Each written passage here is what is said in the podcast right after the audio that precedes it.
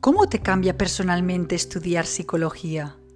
¿Por qué existe tanto estigma en la práctica clínica psicológica? ¿Cómo podemos estar más presentes o mindful en nuestro día a día? Todas estas preguntas y muchas más van a ser respondidas por nuestra psicóloga clínica Adali López. Un auténtico placer.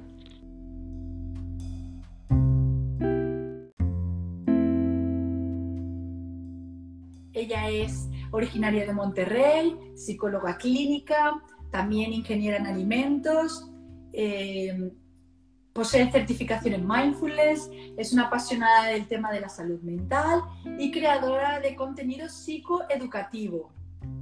También eres conferencista y en, en tus plataformas de Un Minuto de Psicología compartes información, juegos, retos, música, libros, películas y experiencias que ayudan a incrementar y complementar un aprendizaje para conseguir eh, una salud mental y un bienestar emocional. Así es, sí. Muchas este, gracias, Adalí. Sí, muchas gracias por la invitación. Pues vamos a conocerte un poquito más y que nos cuentes un poco cuál ha sido tu trayectoria de divulgación en las redes y cuáles son algunas de tus claves, etcétera. Muchas gracias. Entonces, Cuéntanos primero por qué decidiste estudiar psicología. Eh, bueno, eh, no fue mi primera opción, eh, fue mi segunda carrera, al rato te, cuento al respecto, pero primordialmente a mí se me hace fascinante la conducta humana, se me hace que cada persona es como un ser único, muy diferente, muy especial, y este ser único y especial está afectado o se, ve, o se ve afectado dependiendo de su ambiente, dependiendo de la familia con la que creció, los papás que tuvo, la escuela en la que estudió, las relaciones que tiene. Eh, y obviamente nos vamos formando con respecto a este tipo de relaciones que vamos formando, vamos haciendo. Y precisamente ese tipo de relaciones que vamos haciendo o el ambiente en el que estamos son los mismos que a lo mejor pudiera ser que en ocasiones generen tensión, generen a lo mejor algunas creencias que vamos acumulando y vamos arrastrando hasta, hasta el día de hoy, eh, o, genere ciertas conductas que, simplemente fueron un aprendizaje a lo largo de nuestra vida.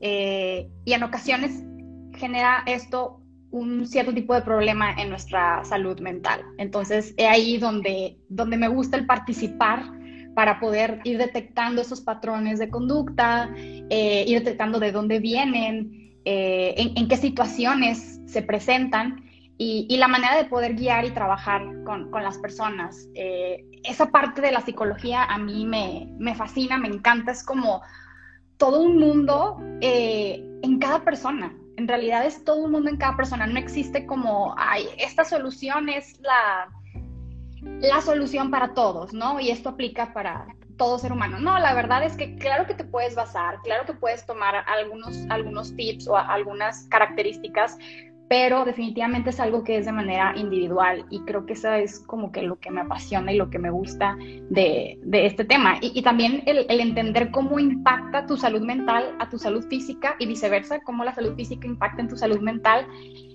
se me hace de suma importancia. Entonces, eh, eh, de, lo mismo que lo considero importante, fue que lo empecé a, pues a querer estudiar esto. Claro, sí, sí. Eh, ¿Te resultó gratificante lo que es en sí estudiar la carrera de psicología? Bastante, mucho. no, no tienes una idea, lo, fue como una experiencia muy personal para mí, para mi juicio. es el hecho de como que te cambian el chip.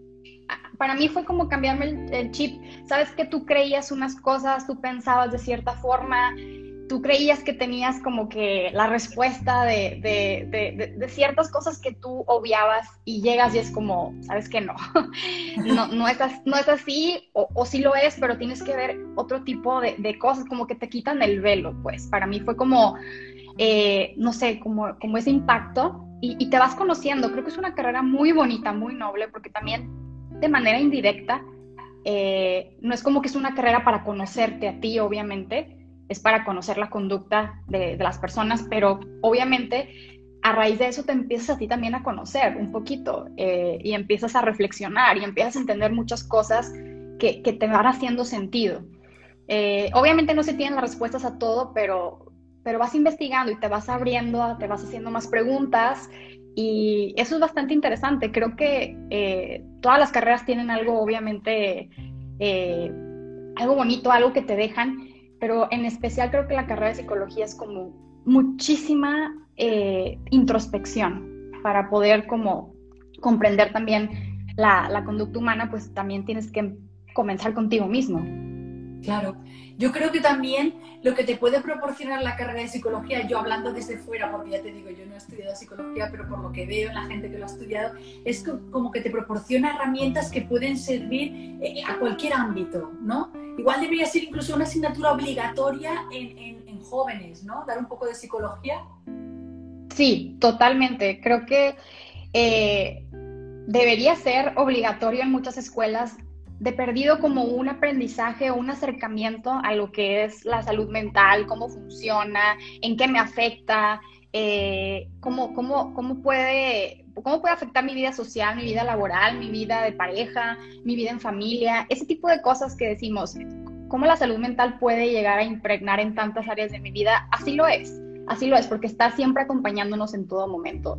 Entonces, sí es algo que, que, en ocasiones obviamos o en ocasiones estigmatizamos, pero creo que sí debería ser, como bien dices, una asignatura en, la escuela desde los pequeños, obviamente a su, a su nivel, pero ir como fomentando esa idea de la importancia de la salud mental.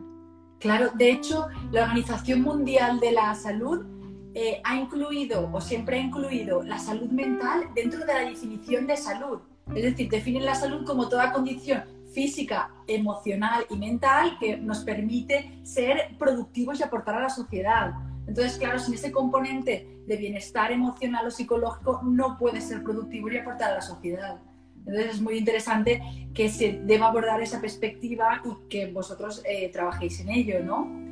Eh, ¿Algún aspecto que pudieras mencionar negativo de la carrera o, es todo? Realmente, no, todo realmente tiene sus, pros y sus contras. Eh, eh, para mí algo que, que me quedó muy claro es que la carrera no lo es, digamos, todo. O sea, es demasiada teoría, es demasiada información que en ocasiones te queda como debiendo no sé si me explico. Entonces, como que quisiera saber más al respecto y, uno piensa que, que, ya con recibir a lo mejor una clase eh, o cierta información ya lo es todo. Y la verdad es que es muchísimo autoestudio, o sea, tienes que empezar a, a, por fuera, empezar a investigar sobre los temas que a ti te interesen, porque es demasiada información, demasiada información, de, demasiados aspectos que, que cubren lo que es la salud mental.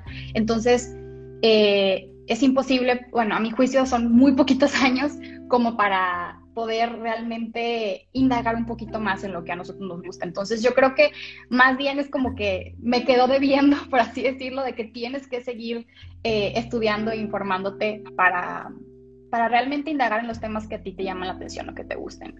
Pero realmente fuera, fuera de eso, para mí fue una, una carrera muy, muy bonita. Eh, es de mucha lectura, entonces para este, ¿Los grandes lectores? Sí, si no, si, no te, si no te gusta leer, yo creo que le vas agarrando el gusto o, te vas haciendo de hábito, le vas agarrando la práctica, porque sí es demasiada lectura en, la carrera. Claro.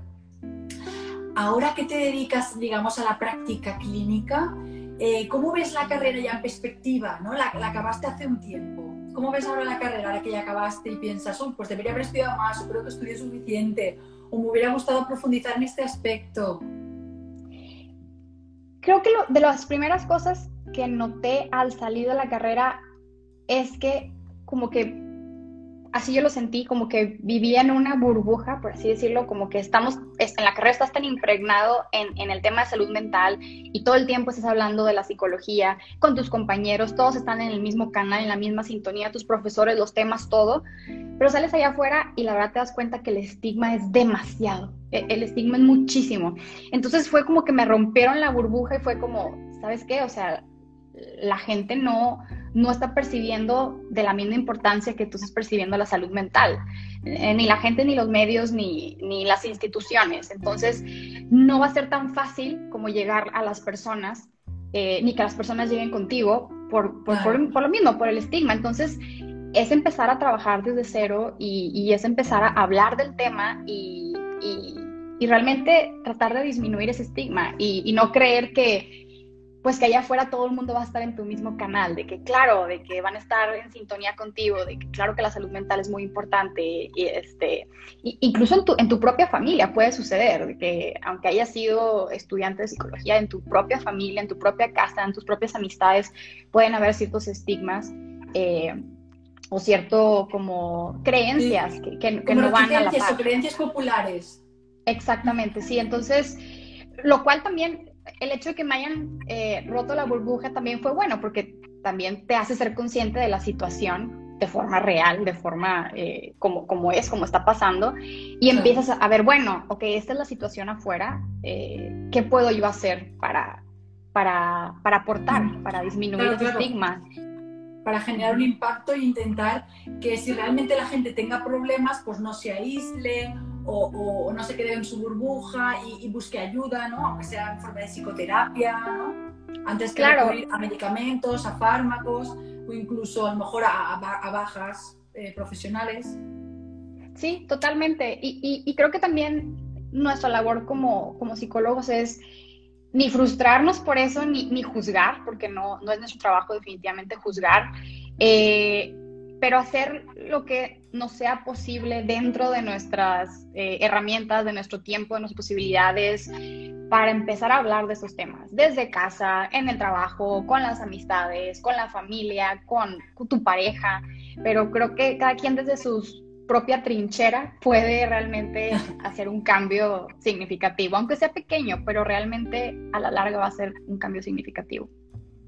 A lo mejor un simple preguntar, ¿cómo estás? ¿no? ¿Cómo te encuentras? Claro, sí. Para y, y, realmente preguntarlo, porque a veces preguntas el cómo estás para, porque estás esperando recibir un bien. ¿Bien y tú?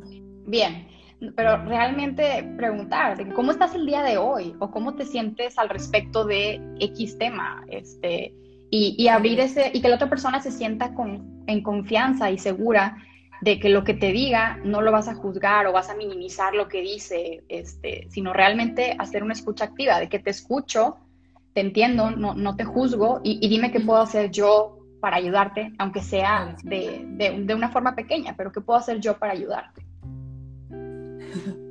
Sí, sí. Eh, es que no tengo mucha batería, creo que voy a conectar el, el voy a conectar el móvil. Sí, no te preocupes. Yo mientras aquí le doy un sorbo a mi café. quedo sin batería. A mitad del directo, perdón por la interrupción. No, está bien. Mejor para que no se vaya luego desconectando de la sí, nada. Sí, sí, que lo tengo que guardar un segundito.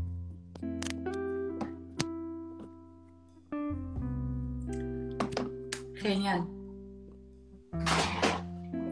Vale, vale, ahora sí, ahora sí que no se pierde el directo.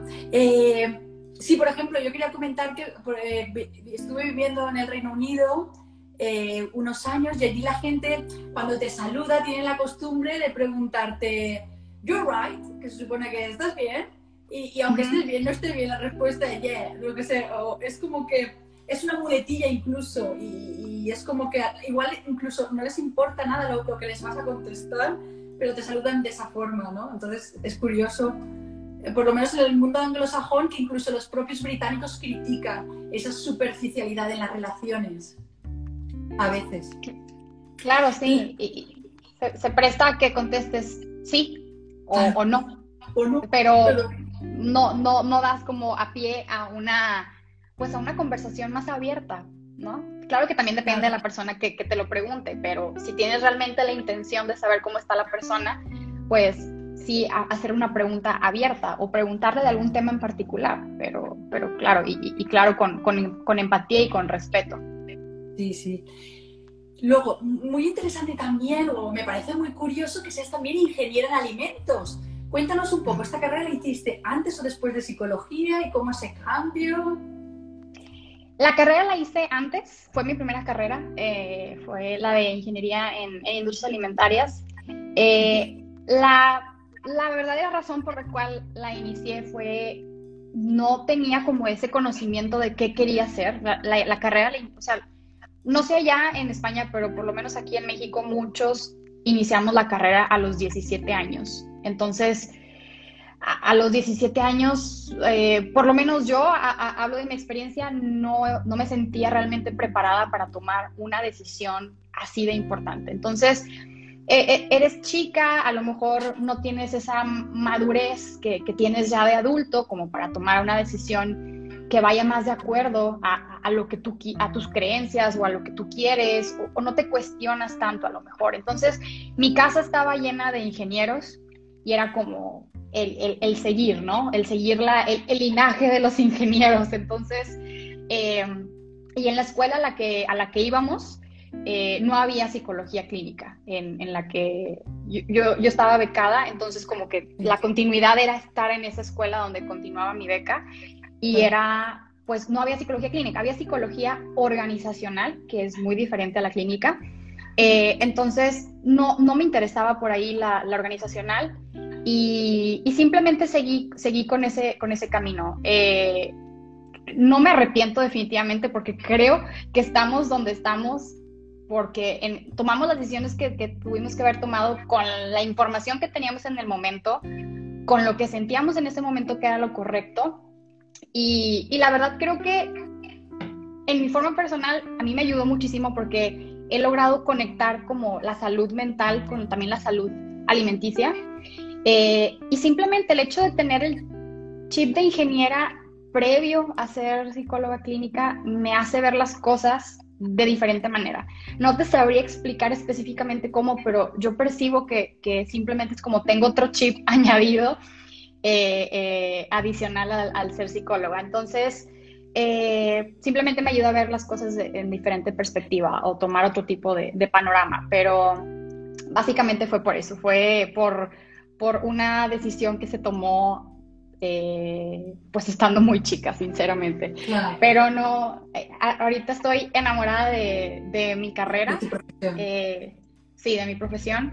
Y, se nota, se nota cuando te estás enamorado de, lo que, de lo que haces. Recuerdo cuando estudiaba ingeniería, pues me, iba bien, me gustaba, pero no era como que llegaba a la casa y, era como, déjame, déjame devoro más libros, de, ingeniería, ¿no? O sea, lo que vi en la clase y a lo mejor un poco más, y, sí, estaba en, los simposios y en, talleres y todo, pero definitivamente no sé si también tenga que ver con la edad, obviamente creo que sí tiene un cierto impacto, pero lo recibes de diferente manera. Entonces, ahí la, la historia de, de, la ingeniería a la, a la psicóloga clínica.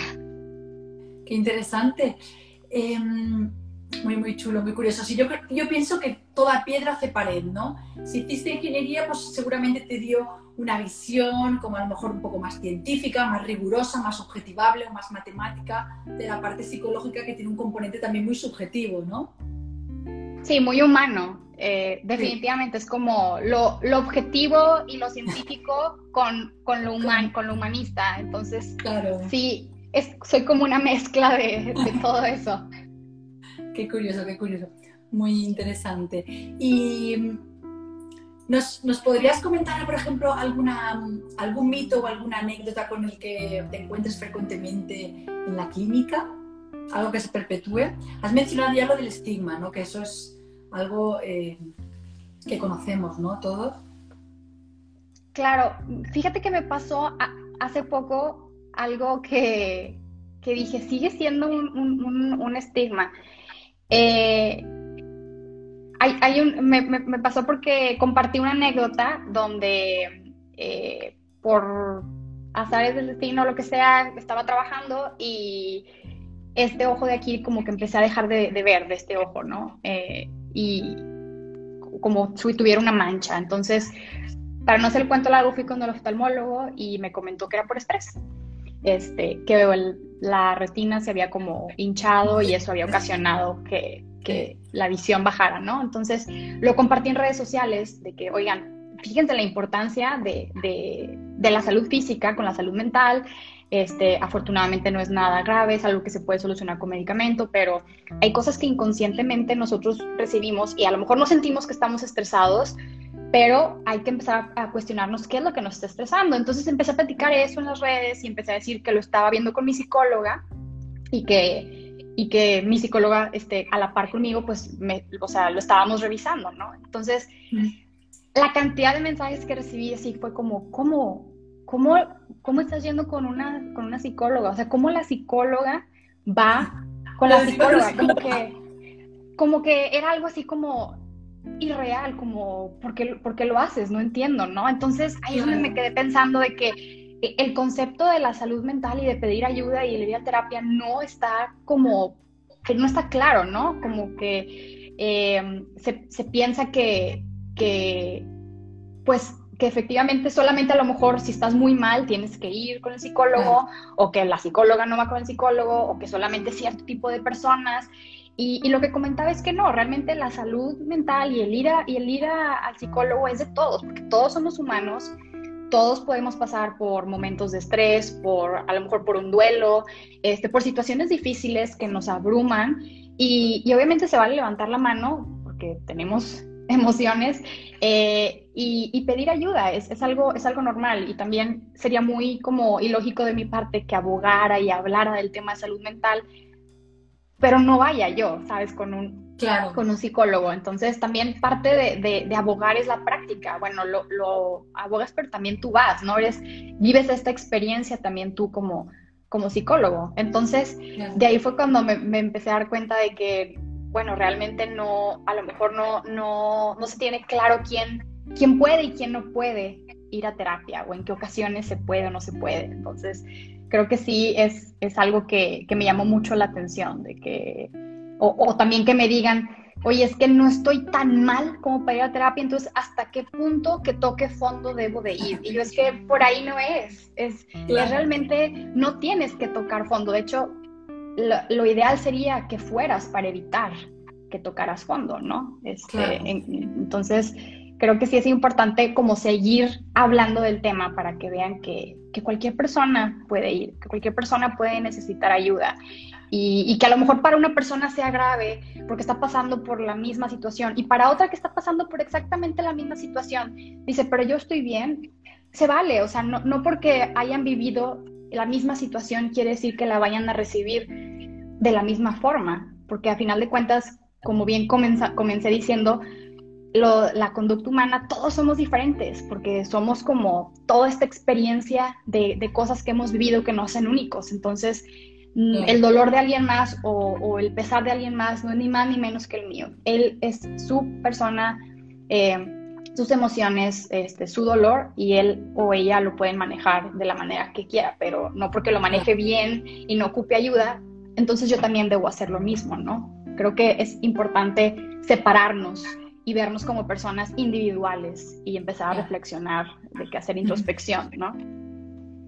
Sí, yo siempre digo que las personas tenemos como diferentes umbrales o tolerancias al estrés, ¿no? Hay personas que pueden lidiar con más estrés que otras, por lo que sea. Incluso tú, como persona, unas veces puedes lidiar bien con una situación y luego en otro momento, pues no lidias de la misma forma, porque influyen las hormonas, mil historias, ¿no? Totalmente, sí. Has comentado que que eres también eh, experta en mindfulness. Y esto ahora está súper de moda. Yo personalmente soy una apasionada del mindfulness, ¿no? de la conciencia plena en el presente. Y he leído bastantes libros al respecto. Sobre todo mi favorito es El poder de la hora de Eckhart Tolle. ¿Lo has, ¿Lo has leído o has oído hablar de él? Sí, muchos de los artículos que he leído citan este, de como que de, ese libro. No lo he leído, está en mi lista, de hecho, tengo ahí una lista de libros que quiero conseguir y eso está en uno de, de, la lista. ¡Qué bien! Pues deberías priorizarlo porque es uno de mis libros favoritos, El poder de la hora, y te hace ser consciente de cuán importante es estar en el presente. ¿Algún consejo o recomendación que puedes dar a nuestros oyentes sobre traer la conciencia plena al presente? Claro, creo que algo que, me sucede mucho cuando hablo de mindfulness, de las primeras cosas que me dicen, es que no puedo tener mi mente en blanco. Y yo, bueno, es que no se trata de tener la mente en blanco, porque, bueno, eso es, eh, bueno, pues yo no he logrado tener la mente en blanco. Este, no conozco a alguien que lo, que lo haya logrado. Pero se trata de simplemente es como lo contrario de estar en piloto automático, ¿no? A veces cuando tú haces algo, estás pensando no en lo que estás haciendo, estás pensando en, en los mil pendientes que tienes, en lo que pasó ayer, en lo que te comentó eh, tal persona y a lo mejor le quisiste responder de esa manera. Estás, estás, en todo menos en misa, como dicen aquí en México. Entonces, eh, realmente es, se trata de estar en el presente eh, de la manera que tú que tú te sientas cómodo. Y, no porque estés en el presente quiere decir que siempre vas a estar concentrado en una cosa y jamás va a pasar que vas a empezar a divagar. Eso es normal, es parte de la naturaleza humana. Yo puedo estar a lo mejor concentrada en mi respiración porque lo elegí como, como centro de mi atención para estar como anclada al presente.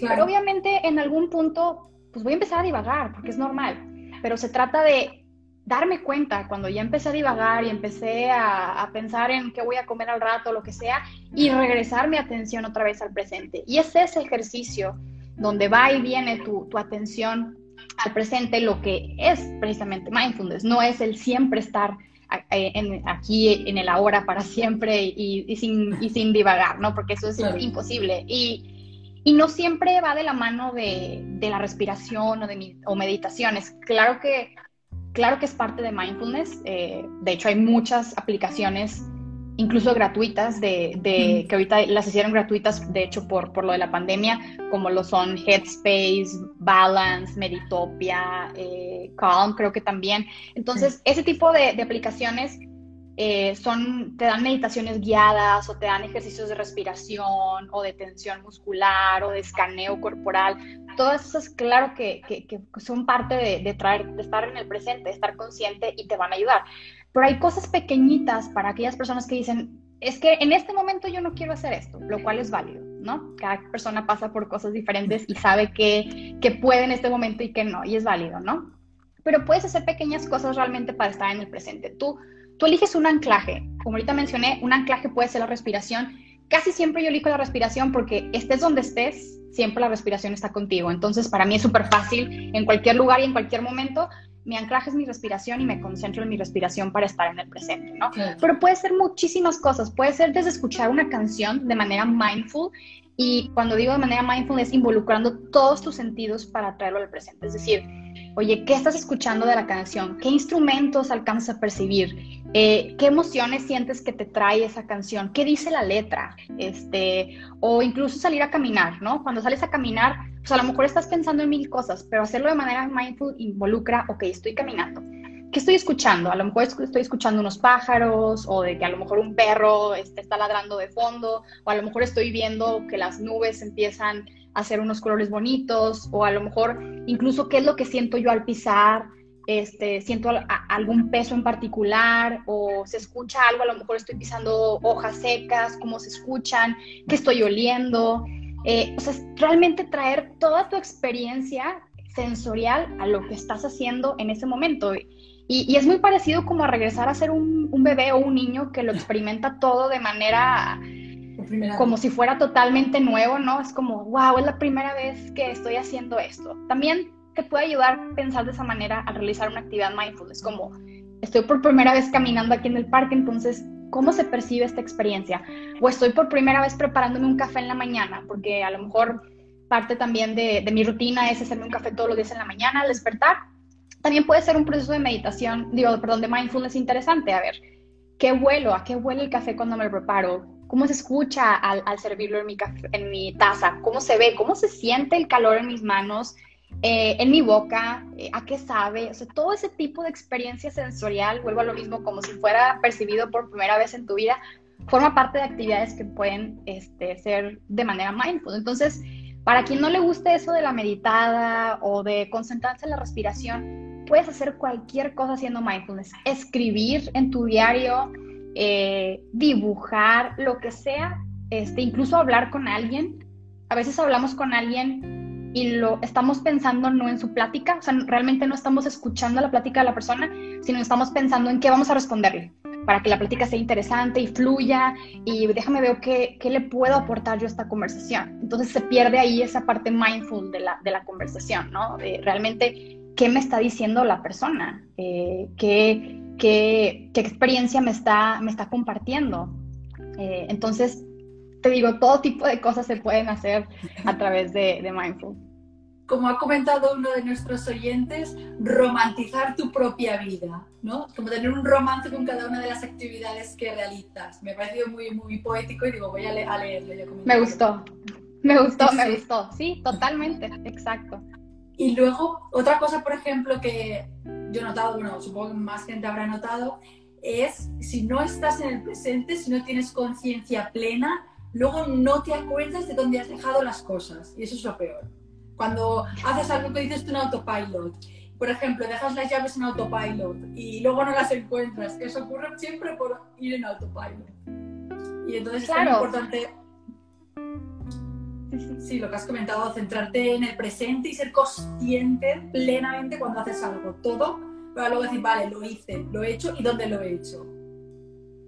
Totalmente, sí. Y, tiene también sus, no, no es tan mal el estar en, piloto automático porque lo tenemos por algo, ¿no? O sea, tan sencillo como, no sé, estás platicando con alguien y, te das cuenta que tu agujeta está desabrochada, entonces tú te agachas y empiezas a abrochar tu agujeta, pero al mismo tiempo estás hablando con la persona, ¿no? ¿Y por qué? Porque has hecho tantas veces el abrocharte las agujetas de tu zapato que no es como que tienes que traer toda tu conciencia al estarte abrochando, porque si no, no vas a saber qué decirle a tu compañero con el que estabas hablando en el camino, ¿no? Entonces, sí tiene una función. El problema es cuando todo lo hacemos en piloto automático, así, absolutamente todo. Entonces, que realmente, eh, ¿en qué momento estoy realmente viviendo en el presente, ¿no? ¿En qué momento estoy aquí, ahora, aquí en el ahora? Claro, una cosa que quería compartir, que la gente siempre me pregunta que qué truco utilizo para estudiar, porque yo era muy buena estudiante, y, y es lo que es un poco eso, extraer la conciencia plena durante poco tiempo a lo que estés leyendo, lo que estés haciendo, y te olvidas del mundo entero, es conciencia plena en lo que estás ejecutando o leyendo en ese momento, y claro, como estás ahí al 100%, se te queda retenido. Me acuerdo que, que cuando empezaba a salir con mi novio, eh, estábamos, eh, éramos compañeros de clase y yo prestaba tanta atención a, lo que leía que él me hablaba y ni le escuchaba. Yo pensaba que intentaba pasar de él, pero no, era conciencia plena en lo que leía y es que te, olvidas del mundo. Ahí en mindfulness, por ejemplo, pues es un buen truco para estudiar concentrado. Claro, sí. E incluso puedes poner tiempos, este, de que fue cinco minutos o una hora, ¿no? y, te, Exacto, y, y, te, y, te, paras y te pones a hacer otra cosa para desconectarte un momento de, de, de, eso, porque también es cansado el estar todo el tiempo, a lo mejor estar estudiando, lo que sea, no, al final de cuentas luego ya después pudiera ser que no retengas de la manera en que pudieras retener si te das esos descansos que, pues, que tu cuerpo te los está pidiendo. Y, y, que la conciencia plena es limitada en, hasta un cierto tiempo, luego ya también el autopilot es como relax, es casi como dormir, ¿no? Bueno no dormir, pero es como sí, muy interesante. Eh, has, mostrado o hemos visto una trayectoria viral en, redes sociales, ¿no? En tus perfiles, tanto en TikTok como en Instagram. ¿no? Pasaste en poco tiempo, por lo menos yo vi tu trayectoria en TikTok, me acuerdo cuando empezaba, empezaba a ver tus vídeos al principio y de repente eh, viralizada total, ¿no? Eh, ¿Por qué empezaste a divulgar, a divulgar en redes? La verdad fue por un tema para mí. O sea, creo que, bueno, cuando pasó lo de la pandemia, de hecho, inicié en la, en la pandemia, específicamente el 16 de mayo fue cuando inicié el, a, subir eh, cosas a, redes sociales. Y yo siempre digo, cuando te sientes estresado o abrumado, eh, pues, el tema de la pandemia creo que, que nos movió por ahí algo, ¿no? Nos, nos desestabilizó de alguna forma.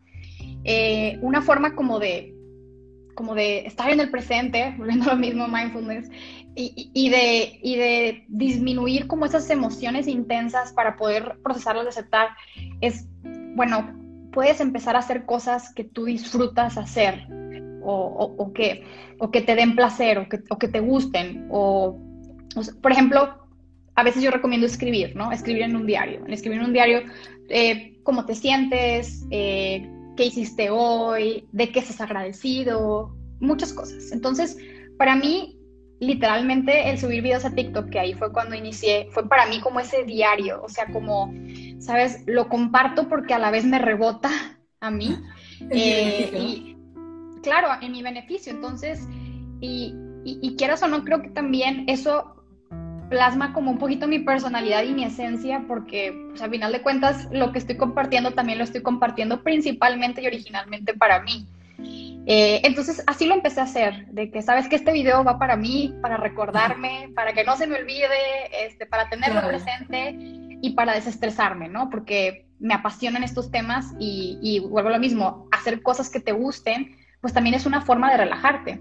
Entonces al, principio lo hice de esa forma y pues empecé a ver que más gente empezó como a identificarse con ciertos temas o empezó a darle más curiosidad a ciertos temas, de que, oye, quiero saber más al respecto, o a mí también me está pasando, o me siento identificado, lo he escuchado, a lo mejor a mí no, pero a mi novio, a mi, a mi novia, o a mi esposo, a mi familia, a alguien, a algún ser querido le está pasando esto, ¿no? Entonces quiero saber más al respecto. Y, y empecé a notar como esa respuesta y dije, ah, bueno, ok, ya, ya no nada más es para mí, también es pues para quienes están allá afuera que, que lo estén escuchando.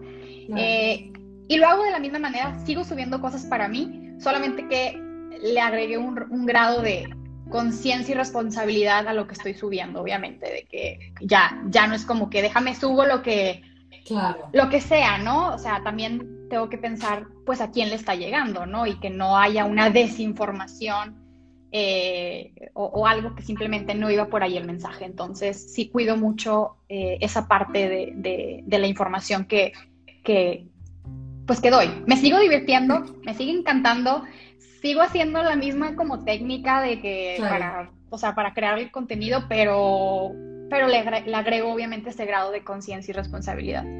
Sí, yo creo que es muy importante porque en mi caso también estamos impactando, impactando en muchísima gente.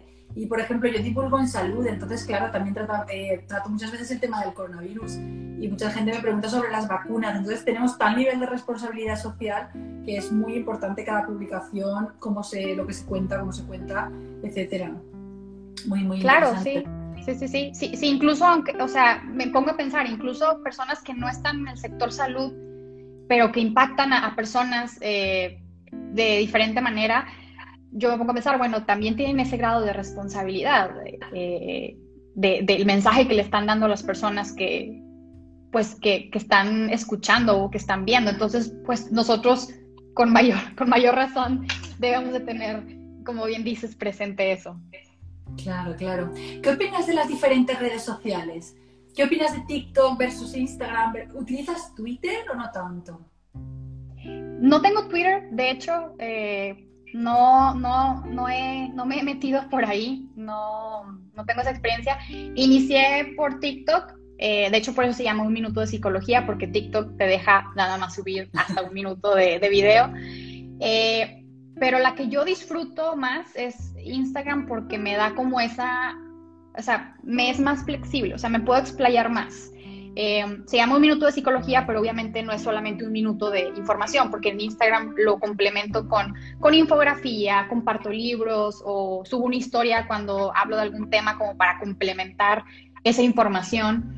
Eh, entonces, como que Instagram me da como esa libertad de, de, dar más información de la manera que yo, pues, que yo quiero.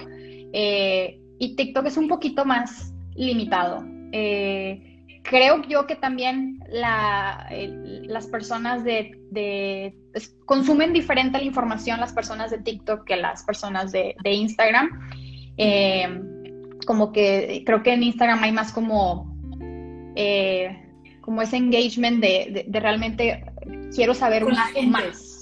Sí, con la gente, o sea, como, como si realmente estuviera, así lo percibo yo, como si realmente estuviera, es más, para ponértelo sencillo en Instagram, yo cuando me mandan mensajes, yo detecto ya algunas personas por el logotipo, ¿no? De que, esta persona es, normalmente me escribe o me pregunta, o sea, como que ya vas detectando ciertas personas.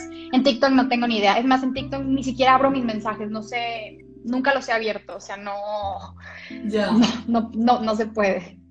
Yo lo que opino es que TikTok tiene un muy buen editor de vídeo porque TikTok te permite utilizar muchos efectos, eh, pero sí que es verdad que la personalización o el engagement más personal es difícil en TikTok. Porque cuando los vídeos se viralizan, como también llegan a tanta gente y no conoces a nadie, es como que, ¿por dónde tiro? Es, como que la interacción personal es más fácil en Instagram, y, pero TikTok es más eh, viralizarse e impactar en más gente, pero que no conoces. Totalmente, sí. es como, TikTok es como información, eh, como un, como un drive-thru, ¿no? De que rápido, rápido, rápido, rápido. de información continuo. Exacto, y a lo mejor en un momento estás viendo psicología, en otro momento estás viendo algo de medicina, en otro momento estás viendo a alguien bailando o a alguien, o sea, o a perritos, no sé. Este, entonces como que fluye mucha información. Siento yo que en Instagram es como más vas y a lo mejor te, te quedas un poquito más a, a, leer, a comentar, a participar, eh, a recibir más como la experiencia. Claro. Eh, ¿Qué crees que debe, cómo debe ser un buen divulgador? ¿Qué piensas que, qué características debería tener? ¿O qué crees que es lo que ha hecho que tus perfiles hayan viralizado tanto? No, la verdad no lo sé, pero, pero lo que puedo hablar, eh, o sea, por, por mí es em, realmente el estar continuamente aprendiendo e investigando, o sea, no creer que, se tiene todas las respuestas, eh, porque cuando uno piensa que tiene todas las respuestas, pues ya no puedes aprender más, ¿no? Ya, ya, ya, que, ya que recibes. Eh, y me gusta mucho como que el seguir siendo curiosa, el, el, el no juzgar, el, el, ser, el ser consciente de todo lo que está allá afuera y, e ir, investigando. Eh, como mencioné ahorita, el ser responsables, y ser conscientes de, lo, de la información que compartimos y la manera en la que lo compartimos también es importante.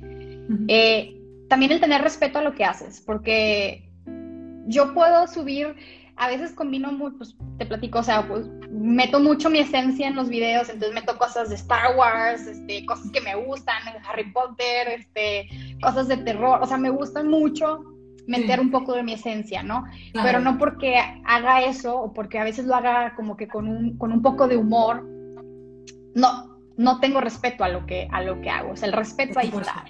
Porque respeto mucho a, todas las personas que están en el, en el sector salud eh, y, respeto muchísimo que cada quien en sus trincheras está tratando de, divulgar esta información importante y que la gente voltee a ver este tipo de temas que, que, nos impactan de alguna manera en nuestra vida. Entonces, eh, siempre hacerlo con respeto y obviamente tú le puedes meter la cuchara que, que, tú quieras, pero siempre tener en cuenta que pues respetas lo que haces y respetas a las personas que están recibiendo tu información, obviamente. Eh, y creo que algo para mí muy importante y creo que lo tengo muy presente es como establecer límites en, lo que haces. tienes cierto grado de responsabilidad, pero por ejemplo no vas a poner a diagnosticarte a gente o por medio de mensaje o por medio de, o sea, de comentarios, simplemente no se puede, ni tampoco puedes contestarles a todas las personas. Eh, porque entonces, ¿dónde, ¿dónde queda tu, sal, tu propia salud? Irónicamente, simplemente no se puede. O, o compartir información que no estás seguro eh, al respecto y darlo como un hecho, ¿no? O sea, porque se vale decir, ciertas investigaciones dicen que, o, por, lo, por, lo, pronto la ciencia dice, o, tal libro dice, pero otra cosa es decir, esto es un hecho y, y no estar seguro al respecto. Entonces también siempre como, es, eh, como estar seguro de lo que estás compartiendo eh, y, y, evitar difundir pánico. Una cosa es informar y que la gente esté consciente de lo que está pasando y otra cosa es hacerlo con, con, con intención de causar miedo o causar pánico.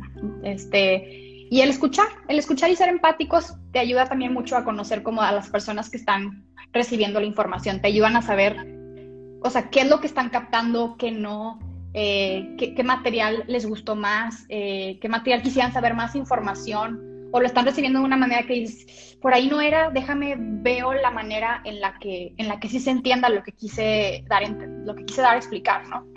Eh, de ahí la importancia de saber cómo comunicarlo. Entonces, creo que es como un montón de cosas, pero, pero ese tipo es como el que, el que hace para mí un perfil como sano de, de, esta persona que está frente a, pantalla y que empieza a compartir información, eh, pues importante, ¿no?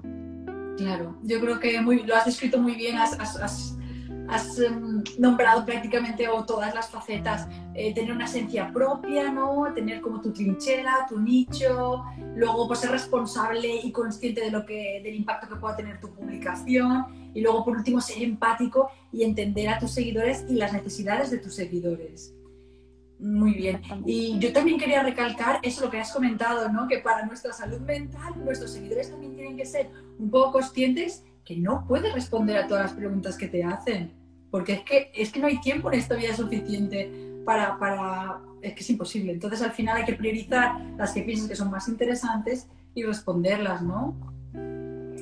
Sí, al final de cuentas creo que tienes que poner en la balanza o me pongo a contestar mensajes o, o comparto información. Eh, claro. y, y, y, trabajo y, me cuido y hago mis cosas de mi vida diaria. Entonces, eh, tienes que poner un límite, definitivamente. Eh, yo la verdad es que no, casi no contesto yo mensajes. O sea, yo creo que me puse de límite contestar cinco al día.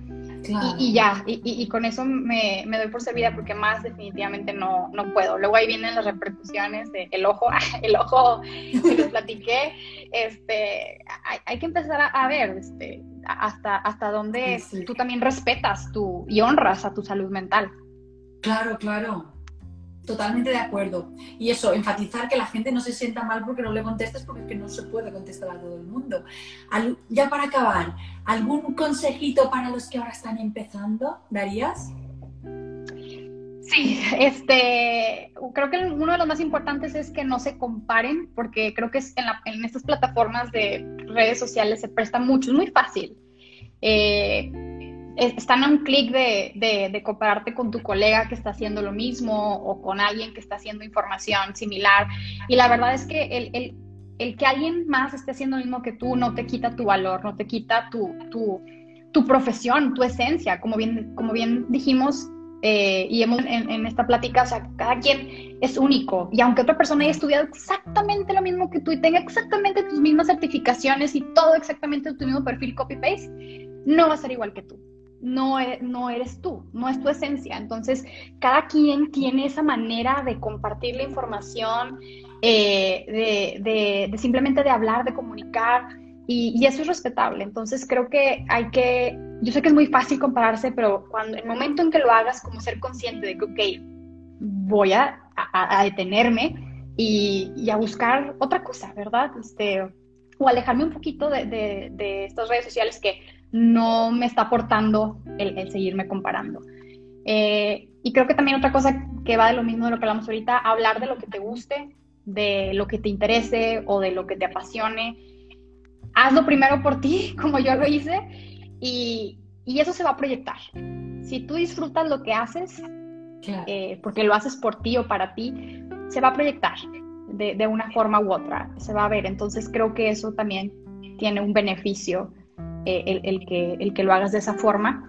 Eh, y también entender, y, creo que cierro con este punto porque son un montón de que podía decir, pero no le vas a dar gusto a todos. Y creo que es como, yo sé que suena de que pues claro, obvio, pero, pero tenerlo realmente consciente, no le puedes dar gusto a todos. Tú puedes dar la información más acertada, la información eh, más increíble, este, estudiada, lo que tú quieras y gustes, este, o lo que sea que hagas. Y siempre va a haber alguien que no va a estar de acuerdo, no le va a gustar, eh, y es válido. No es tu tarea convencerlo, ni es la tarea de esa persona convencerte a ti de hacer algo diferente. Entonces, simplemente estar en paz con eso. Claro. Muy bien explicado, sí, porque básicamente has resumido lo de cómo lidiar un poco con el hate, ¿no? Porque esas personas a las que no les vas a gustar, básicamente al final, al fin y al cabo van a ser haters. Bueno, ha sido un auténtico placer, Adalí. Nos has informado y has hablado muchísimo de muchísimas cosas y hemos aprendido y nos has inspirado brillantemente. Mil, mil, mil gracias por todo. Y bueno, seguimos en contacto y nos vemos por las redes sociales y que vaya todo súper genial. Muchísimas gracias a ti por, por invitarme. Eh, qué orgullo el, el, estar aquí en, en tu canal. Eh, me encanta. Y, y, qué orgullo que también se ve que tú estás apasionada por lo que haces y que lo que transmites lo haces de corazón y por, también por lo preparada que estás. Entonces, te felicito. Oh, mi gracias, Adalí. Un abrazo enorme desde España y cuidaros, a ver si cuando acabe la pandemia ya nos podemos reunir todos alguna vez.